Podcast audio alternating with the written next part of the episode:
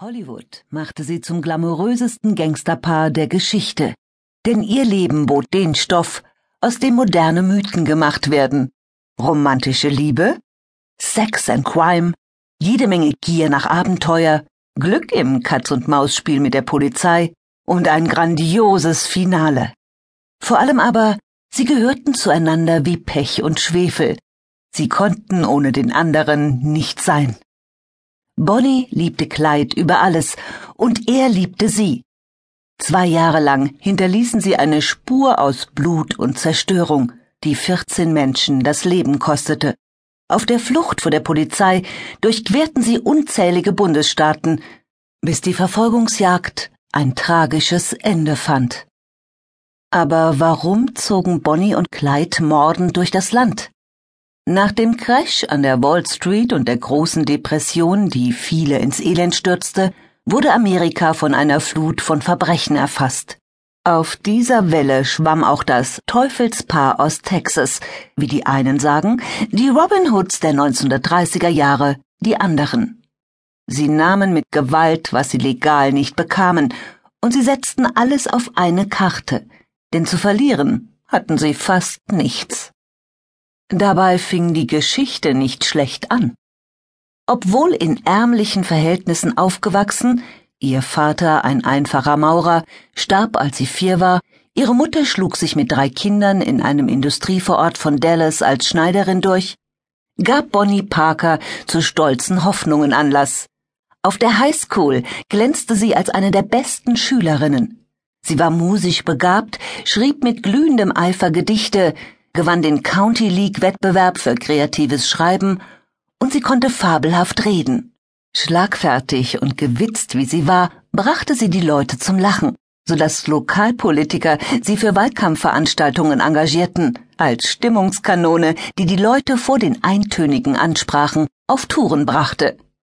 Auf diese Weise fand sie früh zu einer kleinen Berühmtheit.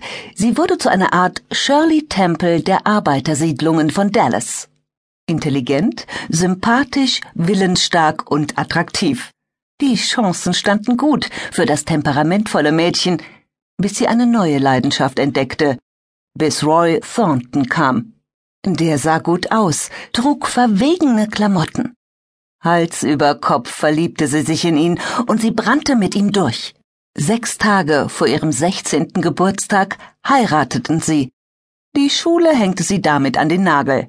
Knapp drei Jahre hielt die Ehe, dann trennten sie sich. Geschieden aber wurden sie nie. Obwohl sie sich niemals wiedersahen, trug Bonnie den Ehering noch, als sie starb.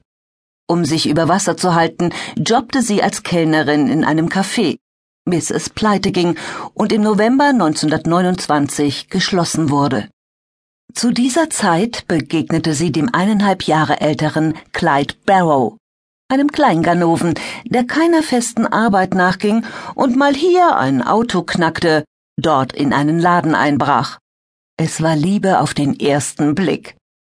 Was ihr gefiel, Clyde hatte große Ambitionen. Das Leben mit ihm versprach ein Spaß zu werden, knisternd vor Aufregung.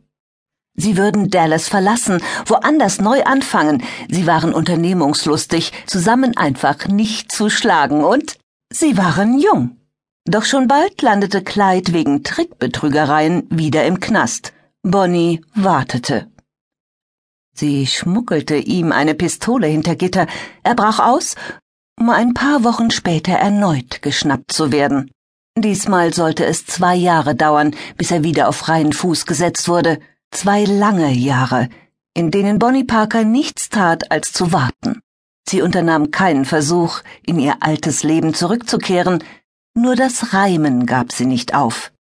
Ein Gedicht über Jesse James, den legendären Banditen, den selbst der Präsident als Robin Hood Amerikas bezeichnete, bildet den Anfang einer Ballade, die sie ihre Lebensstationen entlang bis zu ihrem Ende fortschrieb.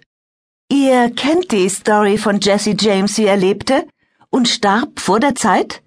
Ist das schon alles gewesen? Wollt ihr noch etwas hören? Here's the story of Bonnie and Clyde.